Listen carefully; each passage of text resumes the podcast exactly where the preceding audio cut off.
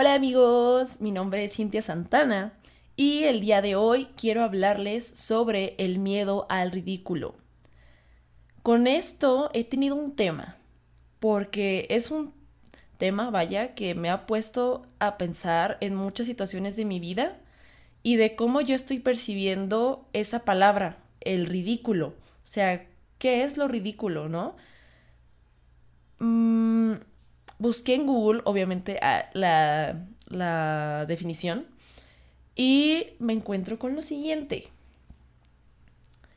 Ridículo, ridícula que provoca risa o burla por resultar muy extraño, grotesco, extravagante, etc. Punto final.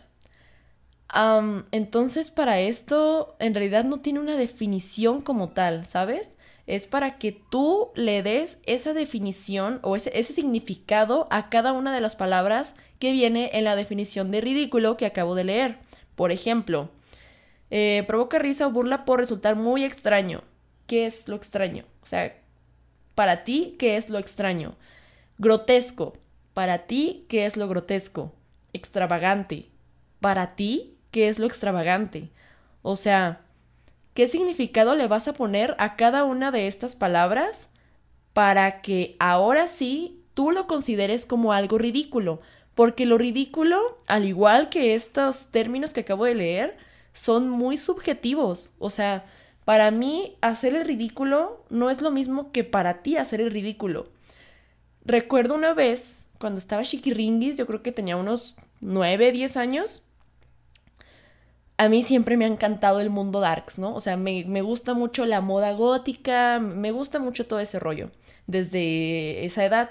Y justo ahí era cuando empezaba a conocer y decía, no manches, los darquetos, wow. Y recuerdo que estaba en casa de una amiga y esa amiga tenía una hermana mayor. Era como ese estereotipo de fresa criticona, ¿no? Entonces yo recuerdo que estaba platicando con mi amiga de, oye, ¿qué tal y si vamos al cultural y así, de aquí de Guadalajara?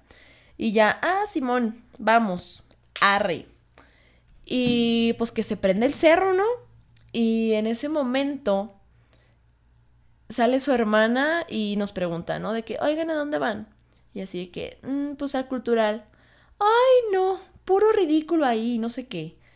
Y yo me quedé así de que, o sea, ¿cómo? Ah, ¿No ves que son darquetos y son cool? Ah.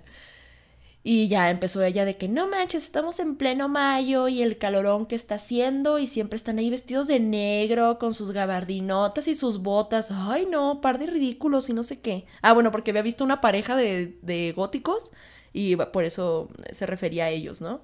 No, par de ridículos y, ay, ¿a poco no, no se mueren de calor y así? Y así de que, oye, ah, o sea, yo nunca había pensado de esa forma. Siempre fue como de, güey, están siempre en negro, ¿no? Y yo me acuerdo que había leído en estos foros de que el Fotolog, el Metroflog, no, no me acuerdo cuál era, pero yo seguía mucha gente darks.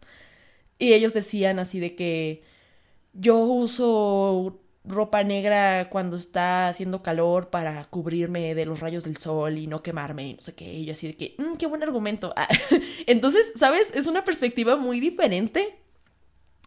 Y al final es, ¿cuál es tu significado de ridículo? Para ella, algo ridículo es que la gente sea darks. Ah, pero más que la gente sea darks cuando hace calor. O sea, qué pendejada, ¿no? Qué ridículos, no mames. Pero para alguien más, pues no es así. O sea, no es ridículo, es algo incluso chido, pues, ¿no? Como yo lo veía y como lo sigo viendo. O sea, aparte, pues, ¿en qué te afecta que haya dos personas ahí, si se están muriendo no de calor por la ropa que traen y que les gusta usar? Pues a ti, ¿qué, no? Pero bueno, pongo eso de ejemplo. También, otra anécdota, ah, el año pasado me metí como a clasecitas de, de actuación porque andábamos en esto de los cuentacuentos y demás. Y el maestro, que también era nuestro compañero, él estudió como para ser clown.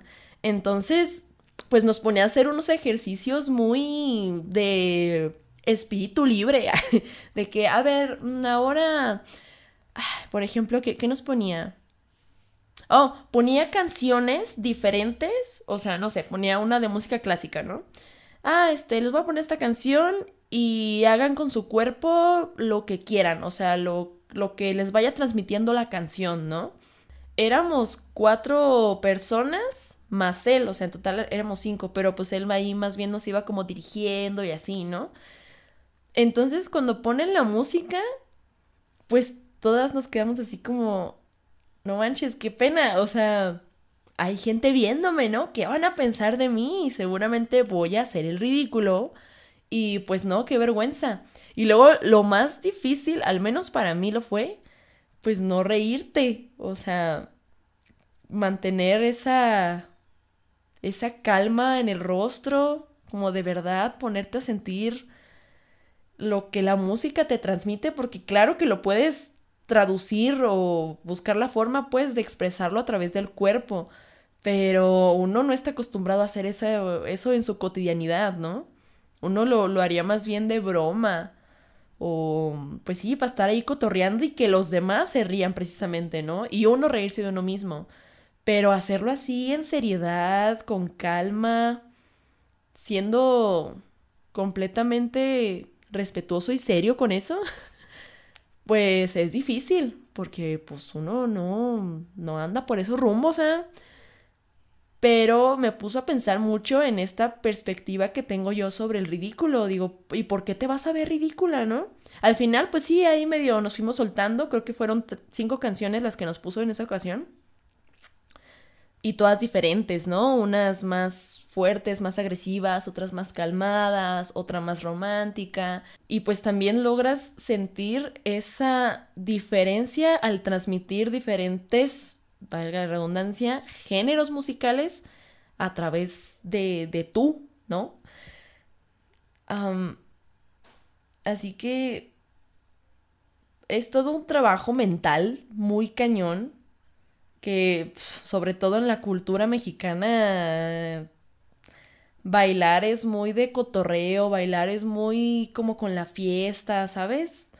Claro que están las eh, artes escénicas, ¿no? O los tipos de baile serios. Por ejemplo, la danza contemporánea, pues mis respetos, ¿no? Y sí se dejan acá fluir con la música y todo el rollo, pero...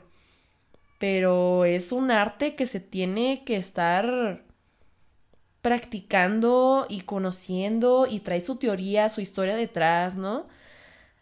Entonces, oh, sí, es complicado, es complicado. Ahí me puse a pensar mucho de, ah, tienes que trabajar en esto, o sea, no está chido que no puedas danzar a tu gusto escuchando una canción y que no te tomes en serio a ti mismo, ¿no? Entonces, pues sí, es como irte eh, deconstruyendo en tanto que, ¿qué estoy entendiendo por ridículo, no? ¿Por qué me da miedo hacer estas cosas? ¿Por qué le tengo tanto miedo al juicio de los otros? Que ni siquiera es el juicio de los otros, ¿no? Lo que decíamos en el programa pasado. O sea, lo que decíamos la otra vez. O sea, no es el juicio de los demás, es, es tu propio juicio lo que decíamos la otra vez, ¿no? No es el juicio de los demás, es tu propio juicio atacándote a ti mismo. Tú mismo te estás atacando a ti. O sea, ¿qué percepción tienes sobre ti? Que cualquier cosa que hagas que se salga un poco de tu zona de confort o de lo, de lo que estás acostumbrado a hacer y decir, ya es ridículo y se merece la burla y no te puedes tomar en serio todas estas cuestiones, pues sí están para pensarse, para analizarse, ¿no? Para ahora sí construir algo en lo que en verdad creas y quitarte esos prejuicios que tienes hacia ti mismo. Porque en realidad, o sea, si lo piensas bien, el ridículo no existe. ¿Qué es el ridículo? ¿Qué es para ti ridículo? ¿Qué es para mí ridículo? Todo es completamente diferente. O sea, es un concepto tan subjetivo que mejor ni exista. O sea, la verdad. Em, bueno, no, pues, pero es. O sea, es tan subjetivo que es muy fácil, una vez que lo haces consciente, controlarlo. Ya hacerlo, o sea, controlarlo mentalmente, ¿no? Como mantenerte en esta posición de. Mm, ok, yo lo puedo controlar, esto sí me parece, esto no me parece ridículo. Pero claro que ya el traerlo a la acción, traerlo a la realidad, al mundo físico, es difícil.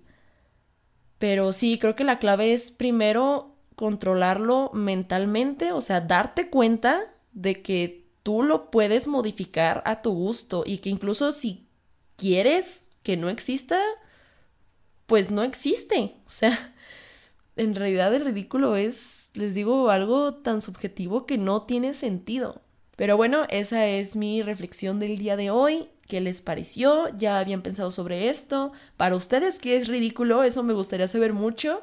Eh, ¿qué, ¿Qué definición tienen por esta palabra, no? ¿Y por qué el miedo?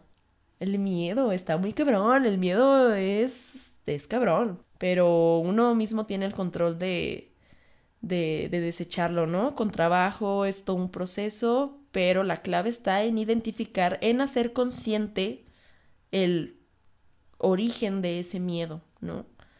El origen de aquella definición de ridículo que te provoca miedo y por lo tanto no haces las cosas que quieres en realidad.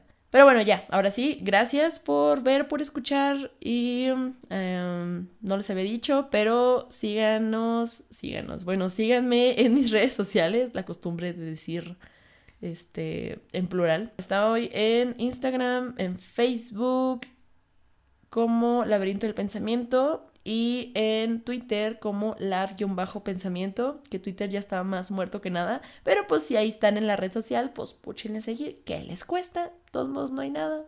Nada se crean, ya ni lo sigan. Mejor en Instagram, en Instagram estamos activo. Eh, bye.